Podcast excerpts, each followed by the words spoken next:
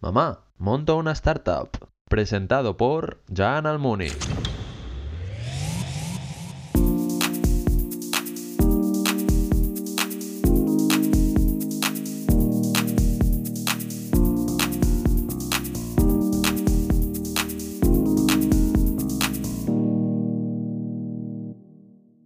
Buenas tardes y bienvenidos de nuevo a otro episodio de Mamá Montona Startup.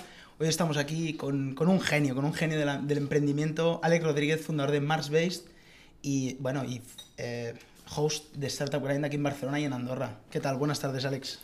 Buenas tardes. ¿Qué tal? Bienvenido, como siempre, a nuestros espectadores de YouTube y a nuestros oyentes también, por supuesto. Eh, como siempre, empezamos con nuestra primera parte, que es el LinkedIn. Alex tiene un buen LinkedIn, un LinkedIn bastante extenso. Vamos a intentarlo hacer rápido, así en 10 minutos, a ver si podemos acabarlo. Porque si lo que sí que queremos empezar es, bueno, aquí pone el instituto, Salvador Espriu. ¿Estaba bien? ¿Te gustó el instituto? Bueno, sí, como un instituto que empezó en unos barracones públicos que estaban siempre pues, o inundados o tenían algún tipo de, de plaga o algo así, que luego nos tuvimos que trasladar a un instituto que le tengo mucho aprecio, que parecía una cárcel, que es el que tenemos ahí al lado de Plaza Glorias.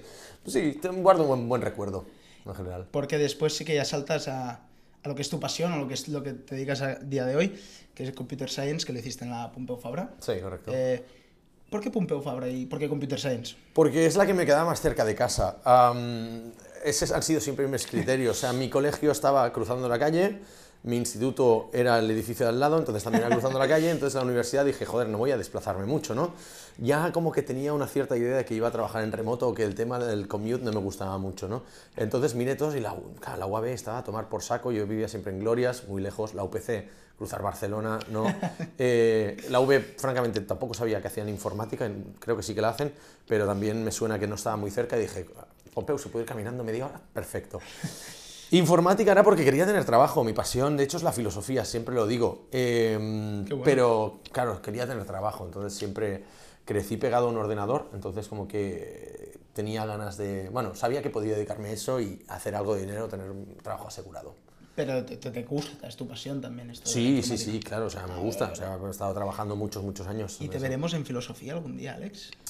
Em, no, pero siempre he pensado que cada vez tengo más ganas de escribir filosofando más sobre el, eh, el mundo de los negocios y de política, sobre todo, ¿no? Porque al final, ah, bueno, hay una cierta tendencia que cuando todos los artículos sobre negocios ya está todo escrito, ¿no? En general, pero sí que es verdad que, al menos para la gente que yo, yo leo bastante, ¿no? Sobre filosofía y, y como que, hostia, los, fil- los filósofos, filósofos actuales considero que ya están tan despegados, desacoplados de la realidad social que, que digo, hostia, no, no tienen en cuenta que el mundo de hoy en día es tecnológico, que el mundo de hoy en día mm, va más allá ya de, de, bueno, valores metafísicos y, y de, y- de otro tipo de conceptos. O sea que, digamos, algunos de los filósofos que hay hoy en día, si no la mayoría, intentan hablar como los filósofos griegos o como Kant, ¿no? Y digo, no, así la gente no los va a leer, no los Y va a escuchar. a día de hoy.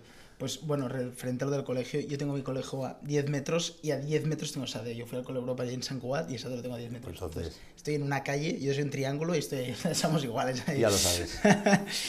y bueno, después de Pompeu Fabra sí que te fuiste a Múnich. Correcto. fuiste a Múnich, a- bueno, no es intercambio, ¿no? Es durante un año estuviste ahí. Bueno, me fui de Erasmus. Ah, de Erasmus. Eh, long story short, sí, me fui de Erasmus, pero tuve un pequeño altercado con la, con la universidad de aquí porque me fui para hacer el proyecto final de carrera, pero básicamente eh, no nos acabamos de entender bien con el profesor que tenía, pero entonces creo que dejó la universidad, entonces la universidad de aquí, la Pompeu, me lo compensó diciendo, bueno, oye, ¿sabes qué? Eh, hazlo donde quieras en Europa, eh, ya te pagamos nosotros los, los, eh, costes de, no sé cómo se llama, tuition costs. Eh, y dije, bueno, ya que estoy en Múnich, donde estaba de Erasmus, digo, puedo extenderlo, ya me quedo aquí, tenía, conocía a la gente, conocía el equipo y todo. Y dije, pues, ¿puedo hacerlo aquí? Me dijeron que sí, por ento- y entonces ya acabé la carrera ahí, o sea, que estuve casi dos años. Hasta que bueno.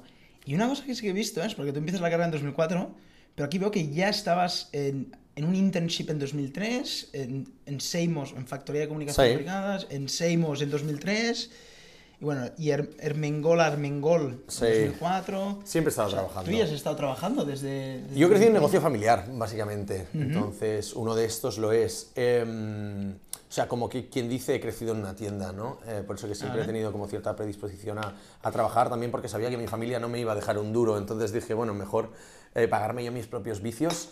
Y, y así lo he hecho siempre, ¿no? Entonces ya el tema de trabajar desde bien joven lo tenía claro. Mm, no sé por qué, seguramente era porque así sí, sí que me inculcaron como que todo el dinero que tú hagas va a ser para ti.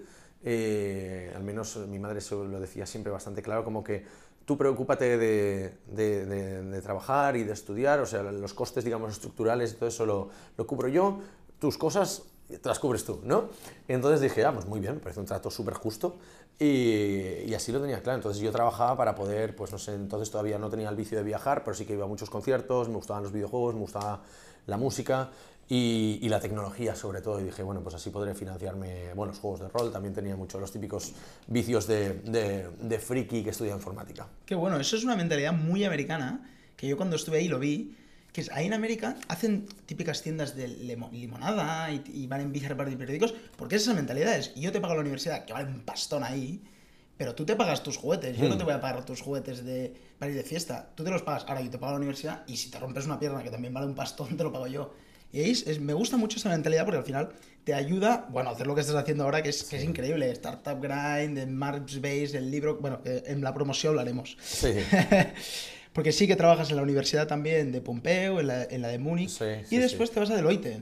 Sales en Deloitte ya, ¿no? Sí. Haces tu primer trabajo. Sí, había, durante la época de, de la uni anterior, uh -huh. había hecho bastante, como digo, o sea, es que he hecho de todo, o sea, y aquí no hay las experiencias típicas de trabajar de camarero, trabajar en un catering como personal de logística, porque igual, o sea, eh, cuando, cuando empiezas seguramente estaban, cuando empecé estaba porque cuando empiezas pues tienes que adornar tu currículum con todo, porque tienes muy pocas cosas, luego al, al, final vas podando y dices, no, yo me quiero enfocar para una cierta carrera, ¿no? Cuando dije quiero hacer más cosas de informática, pues decidí eliminar toda esta parte, ¿no? Porque no era relevante más que nada, no, no porque, no me, porque me arrepienta o nada, si al contrario, yo, estoy muy, yo he aprendido muchísimo de ello, pero es más que no era relevante para el, para pues, el, el entrevistador en una entrevista de trabajo o para, para el posible jefe ¿no? mm. que, que, le aporta que yo haya estado ahí. Ahora se valora mucho más, entonces no.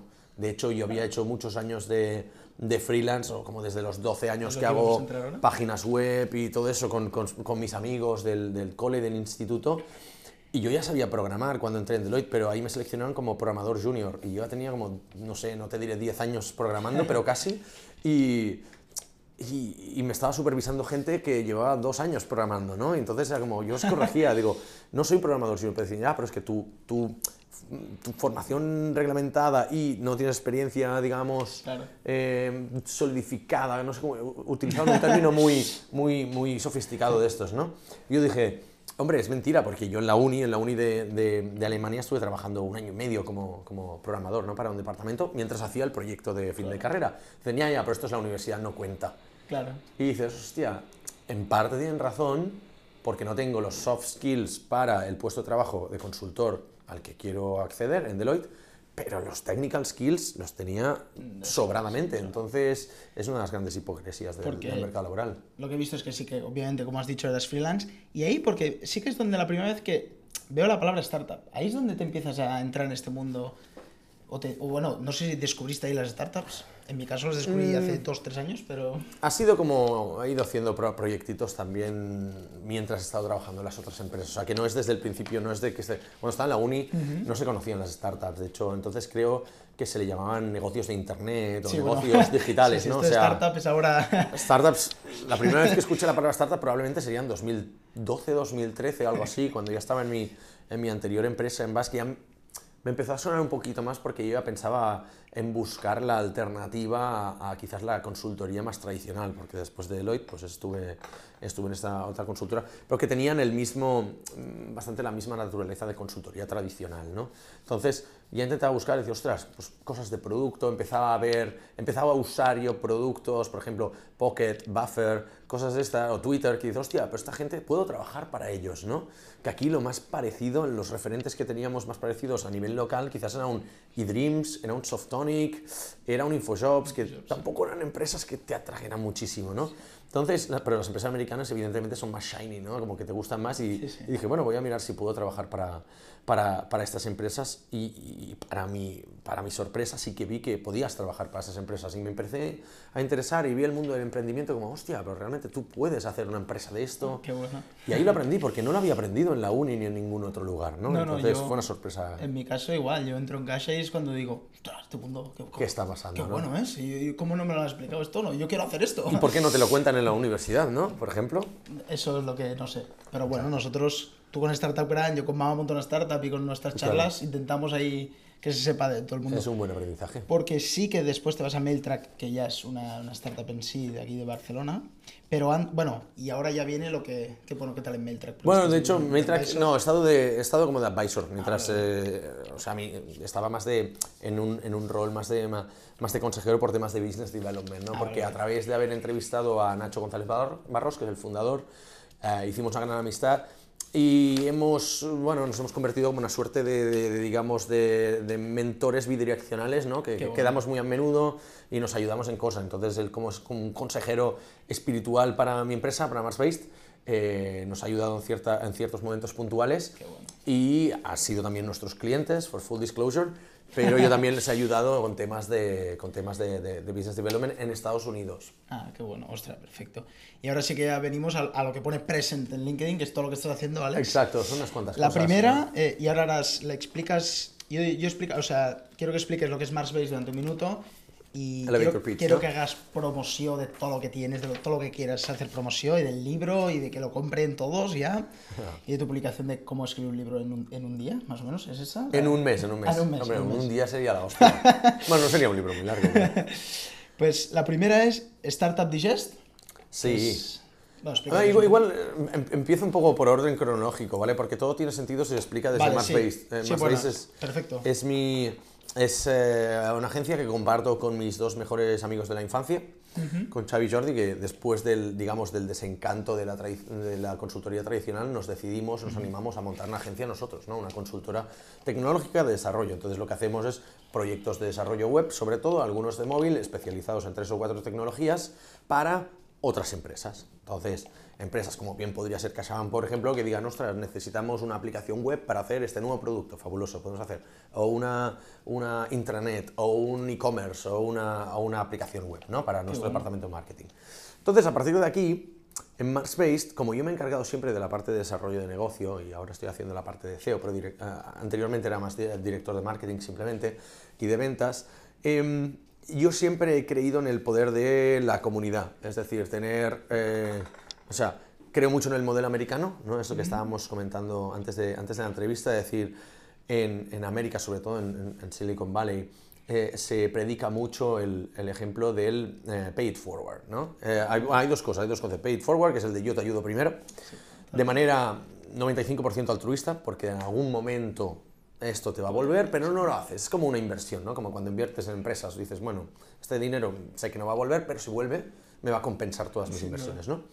Y la otra es el community give back, es como el, el reconocimiento de yo he salido de esta comunidad, tengo que devolverle algo, ¿no? O sea, yo tengo muy claro la, la gente que me ha ayudado y por eso yo intento ayudar siempre a las nuevas, a las nuevas, a las nuevas empresas y a las nuevas iniciativas. Entonces, con, con más veces, ¿qué pasa? Que a la que he tenido un poco de bandwidth, un poco de, de, de- de banda ancha para vehicular algún otro proyecto, lo he hecho siempre y cuando esto complementara a la empresa. Es decir, para no perder el foco, porque uno de los principales riesgos de hacer varias cosas es la pérdida de foco, yo tengo una dinámica muy clara, que es, si llega un proyecto muy interesante al que yo creo que puedo aportar valor y lo puedo hacer mejor que nadie, lo, lo analizo y digo, esto mm, puede ayudar a Marspace, o sea, puede haber una re- relación simbiótica y los dos pueden crecer más rápido y mejor que por separado, ¿sí o no?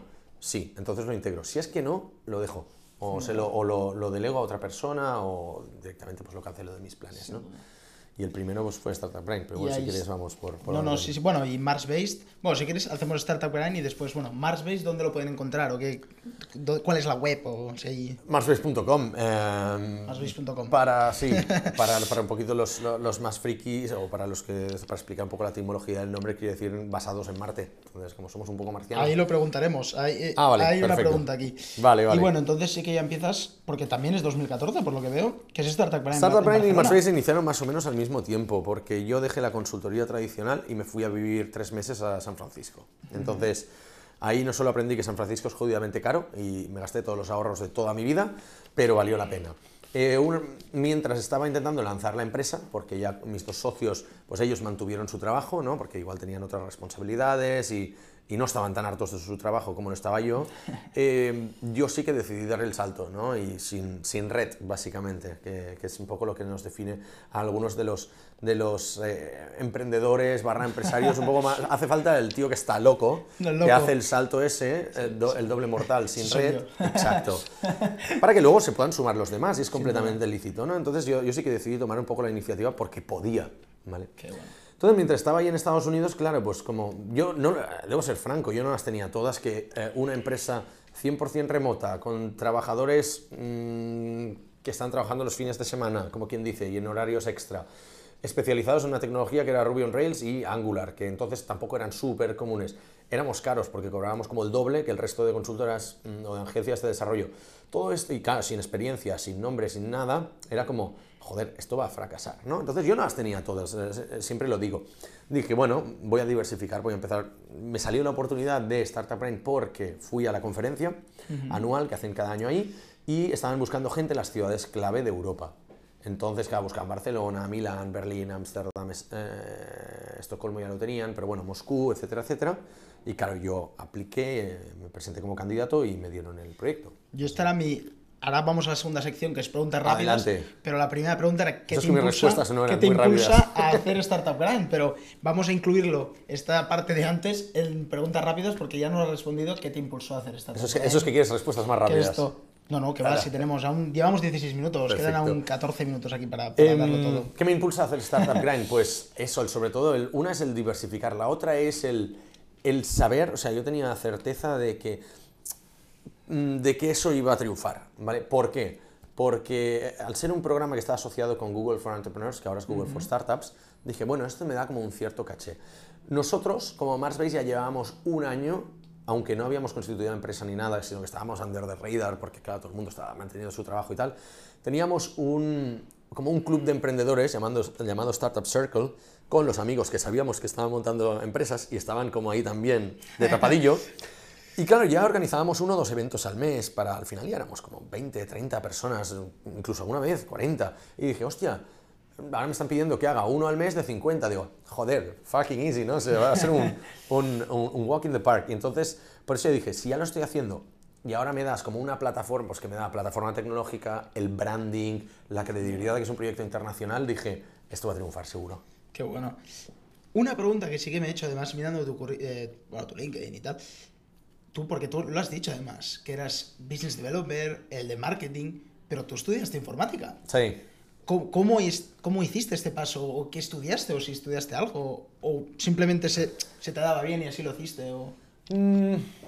Es una, es una muy buena pregunta. Am, siempre digo que soy un developer que se ha pasado al lado oscuro del desarrollo, ¿no? El desarrollo de negocio. Porque los developers generalmente no, no tenemos ese tipo de ambiciones, ¿no? Yo a través del paso por la consultoría descubrí que me gustaba la parte de interacción con las personas, ¿no? Y de hecho en mi, se- en mi segundo trabajo en BAS, eh, pues como que ascendí bastante rápido a ser el responsable funcional de varios proyectos, algunos bastante importantes dentro de la empresa, ¿no? Eh, y ahí lo que hacía era más que nada, más del 50% de mi tiempo al final era toma de requisitos con los clientes, reuniones funcionales, eh, negociación, etcétera, etcétera, ¿no? Y dije, hostia, me gusta mucho esta parte, me gusta desarrollar también, pero debo decir que la parte tecnológica de estas empresas más tradicionales era bastante una puta mierda, ¿no? Entonces como que perdí interés en desarrollar y yo ya llevaba años desarrollando, ¿vale? Em, entonces, ¿qué pasa? Que claro, digo, yo me lo paso bien desarrollando para mis cosas, pero no para otras empresas donde me dicen lo que tengo que hacer y cómo lo tengo que hacer, ¿no? y, y a veces pues te capan, te capan bastante. Y me empezó a interesar mucho más esto de la mano de uno de mis mejores amigos, ahora Alex González, que, con quien cofundé eh, Startup en Barcelona. Y me dijo, hostia, tío, tú, yo creo que tú vales para esto, porque tú eres técnico, hablas bien, o sea, sabes hablar básicamente y puedes ayudarme en los procesos comerciales, ¿vale? Él también tiene ese perfil y me inspiró mucho y de hecho de ahí surgió el tema. Qué bueno. Una pregunta que más o menos la he respuesto, que era la de Mars Based. Sí. Pero tengo una pregunta, ¿eres fan de Elon Musk y el tema de Marte o es porque a ti también te gusta el tema de Marte? No soy muy fan de Elon Musk, me gusta el tema de Marte por, más por el cien- ciencia ficción y por, por un sueño húmedo de quizás algún día poder viajar ah, más allá de la estratosfera. Pero no, el- o sea, Elon Musk sí está bien, o sea, es una persona que está cambiando el mundo para, para bien y para mal, yo creo. Eh, tiene sus cosas buenas, sus cosas malas, pero a ver, es verdad que hace falta gente como él para, para, para poder cambiar el mundo. Y dentro de los que hay, me parece de los menos malos. De los menos malos. Los menos malos. Y una pregunta que además tú ya siempre lo hablas y lo has dicho con Mars Base, que es, ¿qué opinas del trabajo en remoto? ¿Crees que va a cambiar todo esto y todo será remoto o seguirán habiendo oficinas? Seguirán habiendo, sí, seguirán habiendo oficinas. Eh, yo soy muy fan de trabajo en remoto, pero porque a mí me funciona. Eh, toda la parte que tengo social, de que me gusta estar con gente, no me gusta estar cuando trabajo. ¿no? Em, considero que hago mejor trabajo cuando trabajo solo. Es verdad que no soy una gran persona de trabajar en equipo, aunque también sé hacerlo, soy bastante versátil, ¿no? Pero, digamos, estoy, o sea, soy una persona impaciente, soy una persona, eh, soy una persona bastante mm, directa, soy una persona que, que tajante, entonces como que tengo ciertas cosas que en el trabajo de equipo depende, tengo, estoy aprendiendo todavía, ¿no? Pero como he trabajado mucho tiempo solo y me ha dado muy buenos resultados, pues es verdad, tengo una cierta arrogancia que ten- estoy corrigiendo con el tiempo.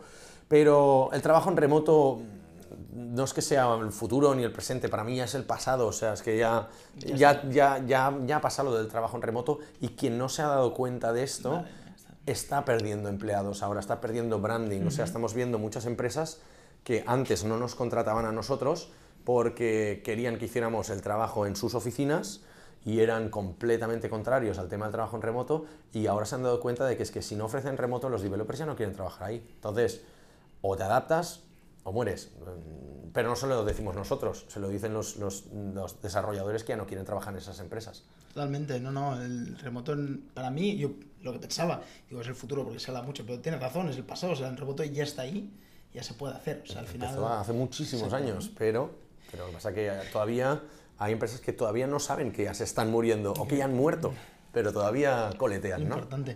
Y una pregunta que creo que va con doble sentido, porque, A ver, a ver. porque no lo había visto nunca la foto, pero hoy hablándote por WhatsApp he visto el- la foto, pero primero te quería preguntar la primera y después ir a esta. A ver, a La ver. primera es ¿qué querías ser de pequeño? Buah, hostia, no tengo ni idea. Eh, creo que soy la típica persona que cada año quería ser una cosa distinta. Eh, evidentemente, filósofo no, porque no tengo la suerte de haber nacido de, de una familia rica como Luis Martín Caviedes, que estudió filosofía y luego tuvo un trabajo a los 18 años, sino que, mm, no sé, sé que mucho tiempo he perseguido el, el sueño de querer ser futbolista. Eh, sí, algo relacionado con los deportes, pero nu- nunca he tenido eso de decir siempre he querido ser X. Yo he puesto aquí porque he visto en tu foto de WhatsApp que tocas la guitarra. O Sí, pero la toco muy mal. o por lo entonces menos es más, más para aparentar. tienes ¿eh? una. Es más para ¿Y qué opinas de los rockstar? Porque siempre en tus eventos empiezas que todo el mundo quiere ser un rockstar. O que En, verdad, aplaudan como un yo, rockstar. yo soy, yo soy muy, yo soy muy rockero. A la gente que me siempre hago la broma de que soy muy metalero, aunque en verdad soy tan- igual metalero que punky. Todo lo que tenga guitarras me gusta, salvo el reggae. Que eso no es música. Bueno, perdón, no, no, no vamos a entrar en eso. Pero, no, no. em, ¿Qué quería decir con eso? Me gusta mucho porque creo que es un estereotipo de, fácil de jugar y que, em, y que aquí no se lleva mucho, ¿no? Eh, digamos, aquí eh, la gloria del rock como que pasó sin pan ni gloria. Tuvo su momento quizás en España, pero nunca ha sido un gran y lo identificas con gente, con, con gordos medio calvos que comen bocatas de chorizo y huelen mal y que van a conciertos de viejas glorias. Mientras que en otros países pues el rock ha, ha sido muy vigente, ¿no? Países como, como Grecia, como México, por ejemplo, ciertos países de Latinoamérica, incluso Estados Unidos, es la, la- la base fundacional de su cultura prácticamente, ¿no? Y de hoy en día, y es muy normal que todo el mundo escucha rock.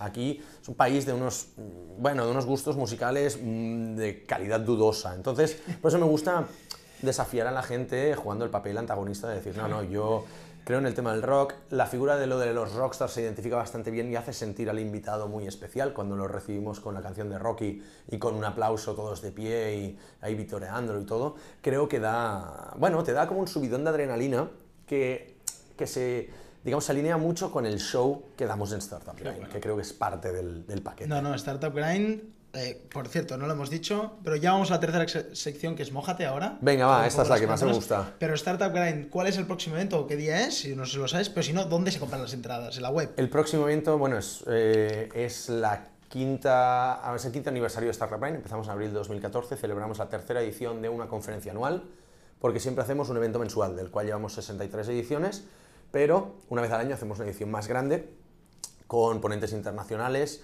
y este año la hacemos eh, los días 8 y 9 de abril. En la antigua fábrica DAM, la primera noche, y luego el al día siguiente todo el día en el auditorio AXA. O ¿Y sea dónde compran entradas? ¿Dónde compran? Que hay en gente queriendo... ¿vale? O en startupbrain.com barra Barcelona, en cualquiera de las dos puedes encontrar el enlace para comprar las entradas. Y debo decir que se están vendiendo rápido. Todos, Y quedan, quedan, bueno, a ver, quedan 15 días, quedan menos de la mitad. Eh, Bueno, esto que parece la que viene. muchas, pero no, porque es que todas se venden en los últimos 3 o Este 4 episodio días. saldrá la semana que viene, pero en Twitter Fabuloso. ya empezaremos a, a- a meterle caña como Ahí, dale Startup caña. y le daremos promoción a esto. Y bueno, empezamos con Mójate, quedan Venga, 5 va. minutos. La primera es... Qué presión. No, no, está Feel the bien. ¿Qué cambiaría si volviésemos a 2004? ¿Qué estaba haciendo yo en 2004? Ah, empezaba empezabas la carrera. Empezaba la carrera. ¿Qué cambiaría? ¡Wow! ah, intentaría... A mí se me pasó el, el, application deadline de mi Erasmus por una tontería y tuve que ir un año más tarde. No sé si eso ayuda, pero creo que eso, es- eso fue bastante, bastante útil. Eh, también me gustó ir el último año, pero preferiría haberlo hecho un año antes. Em, más a nivel, a nivel profesional, no sé, no muchas cosas. Eh, quizás el, el cortarme el pelo antes. ¿Que tenías largo el pelo? Tenía larguísimo el pelo, pero era como que... Mamá quiere una foto, mamá montó una startup, quiere una... pues no hemos visto fotos estas. no Pues, pues están, están por ahí, sí, sí, a veces las cuelo por, por Twitter y cosas de estas, sí. Bueno, la segunda es, eh, Alex, veremos más proyectos, Alex, y algún evento. Ojo, ¿eh? esta. Ojo. Algún evento, Alex Rodríguez, no Mars Based, no Startup Grind, sino Alex Rodríguez, No, con tu nombre. no, como mucho, mm, como mucho me gustaría ver algún evento más marca Mars-based, eh, pero no. Mars Based. Yo creo que fundamentalmente todavía tenemos muchísimo camino por recorrer en Startup Grind, aunque diga, hostia, cinco años, 63 eventos, este tío está chalado, ya tiene que estar cansado. Eh, estoy en el mejor momento de motivación tanto de Startup Grind como de Marsbase de mi carrera, entonces quiero aprovechar esto. O sea, no, todavía no pienso que haya llegado a mi tope. ¿No?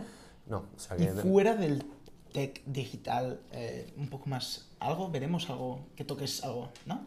No, por ahora no. No, no, no, estoy súper focalizado y Bueno, sí que tengo es- propuestas. Es un poco más a futuro esta pregunta. ¿eh? Exacto. a- No, sí, sí que, sí que hemos tenido propuestas y cosas para hacer otras cosas, cosas más grandes, pero en verdad no. Yo creo que el secreto de que todas las cosas vayan bien es que mantenga el foco sobre hacer crecer mi propia empresa. No, no, está perfecto a tope con Startup Grind y con Based. Y una, una un poco picantona. Barcelona. Bueno, sí, creo que ya me sé la respuesta, porque si veis el Twitter de Lex, arroba Lex Rodba, ¿no? Sí. Arroba Lex Rodba, lo veréis y lo entenderéis. A ver, a ver. ¿Barcelona o San Francisco? Bar- Barcelona. Em, No lo dudaba. San Francisco hay que ir, hay que verlo y hay que entender cómo es. Entonces yo voy ahí por razones puramente pragmáticas, pero no comulgo con muchas cosas que, que hay allí y espero que Barcelona no se convierta en eso. Todavía hay camino por recorrer, pero bueno, ya hay ciertos indicadores que hacen pensar que si no lo controlamos vamos a llegar en esas ciudades del Uber capitalismo que todo, donde todo vale, con el cual no comulgo para nada. Entonces, aunque parezca raro que una persona startup eh, sea tan poco liberal como yo, pero no, no, o sea, 100% Barcelona. O sea, yo, no, yo rechacé vivir en San Francisco. Y la pregunta un poco que si veis el Twitter también veréis relacionado con el Barça, obviamente, porque Hombre. yo creo que de cada tres tweets uno es del Barça y uno es de, de Dios. Eh, Hostia. Una pregunta que me gustaría poner de aquí cuatro meses, Sí. o de aquí tres meses. Si pasa, lo ponemos, y si no, también. A ver, a ver. ¿Crees que el Barça ganará el triplete este año? Eh, no. Y de hecho, no, no, yo, cre- yo creo que no. Yo creo que no. Hay una parte de mí que espera que no lo haga. Ostras, ¿pero por qué? Porque soy anti-Bartomeu y la junta actual me parece deplorable. Entonces, como que ya hace un, un par de años salvaron unas elecciones que nadie se pensaba que iban a ganar justamente porque ganaron el puto triplete. Entonces, oye, encantado de que el Barça gane títulos y todo, pero no a cualquier precio. Entonces, con lo que se han, con lo que se han cargado del club y lo que se están cargando todavía, yo espero, a ver, como fan del Barça, si lo ganan, oye, fabuloso, pero hay una parte de mí que quiere que algo vaya mal, ¿sabes? O sea, es como que, no, no, tenemos que volver a, a los, a los buenos tiempos del, del cruifismo. El cruifismo. Y bueno, ya últimas dos preguntas. La primera, eh, la que siempre hacemos, ¿en qué momento dijiste a, tus, a tu familia, a tus, a tus padres, a tu madre, a tus amigos, mamá, monto una startup? Hostia, no me acuerdo de este momento, mira, es, es, es muy buena pregunta. No me acuerdo y de hecho quizás, quizás no se lo conté. Como, las buenas, como las buenas cosas de mi vida, porque las malas pues al final se acaban enterando, pero la- la- las buenas cosas al final no tienes tanto el, ímp- el ímpetu de, de contarlas porque, porque igual, por una parte, no sabía ni si iba a funcionar y porque digo, "Buah, como, como es bueno, ¿sabes? O sea, si se dan cuenta, pues pensarán que es bueno y ya está, y no, no, no- no tendré que dar explicaciones. Pero las cosas malas siempre he tenido que dar explicaciones. Entonces, no, no lo sé. em, de hecho, hay parte de mi familia que todavía no entiende lo que hago. Me vieron por la tele y dijeron, ah, está montando esto, ¿no? Sí, exacto. Y, y sí que me preguntaron, y creo que llegó algún momento que, que sí. A ver, yo sí que les dije que había dejado el trabajo, pero no con intención de... No, no sé, no recuerdo muy vivazmente el tema de decirles, no, no, dejo trabajo para montar mi empresa, sino que fue un, para ver qué hago. Y la última ya, un deseo, solo un deseo, porque podría estar media hora diciendo deseos, pero el mayor deseo que tengas para este 2019, que ya, ya estamos acabando. Hostia puta. La independencia de Cataluña, por ejemplo. Eh, que Laporta sea presidente del Barça. Hay muchísimos. Este 2019 lo quieres algo grande. Quiero algo grande, quiero algo- está- ya estamos, mm, soy como, soy un catalán prañado, entonces como que basta de regalitos, de miseria, no, no, yo quiero algo, quiero algo grande, ¿verdad? Sí, sí, vamos a pedir algo gordo. joder. Bueno, pues Alex, pues muchísimas gracias por tu tiempo. A muchísimas ti. gracias, como siempre, a, a todos los espectadores y a todos los oyentes por estar ahí una semana más y nos vemos la semana que viene, como siempre. Muy bien. Hasta la semana que viene. Chao. Hasta pronto.